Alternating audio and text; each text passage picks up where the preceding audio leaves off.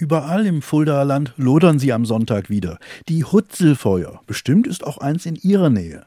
Weihnachtsbäume, Reisig oder Heckenschnitt wird zu großen Haufen aufgetürmt und abends angezündet. In Petersberg-Marbach macht das beispielsweise die Feuerwehr, berichtet mir der stellvertretende Jugendwart Sebastian Fey. Beginnen wird das Ganze um 18.30 Uhr mit einem Fackelzug der Jugend- und Kinderfeuerwehr vom alten Feuerwehrhaus aus, wo es dann zum Hutzelplatz am Kirchberg geht. Dort wird dann um 19 Uhr das Hutzelfeuer entzündet. Und für das leibliche Wohl ist natürlich auch gesorgt. Die Hutzelfeuer sind eine Tradition des Winteraustreibens. Das Wort Hutzel steht für runzelige Birnen oder Äpfel. Früher gab es nämlich um diese Jahreszeit kein frisches Obst. Michael Pörtner, Studio Fulda.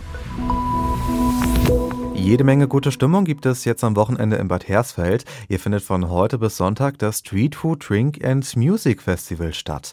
Es gibt eine ganze Reihe an Food Trucks. Besucher können sich also quasi einmal durch die ganze Welt futtern. Und was dem Veranstalter wichtig ist, ist eben das Miteinander und die Freude am Teilen. Deswegen kann man den Köchen bei der Zubereitung direkt über die Schulter schauen, kommt vielleicht mal ins Gespräch. Dazu gibt es Musik, es wird getanzt. Auch den Kindern wird einiges geboten. Es gibt eine Hüpfburg, Kinderschminken und sogar die Mit dem Bobbycar um die Wette zu fahren.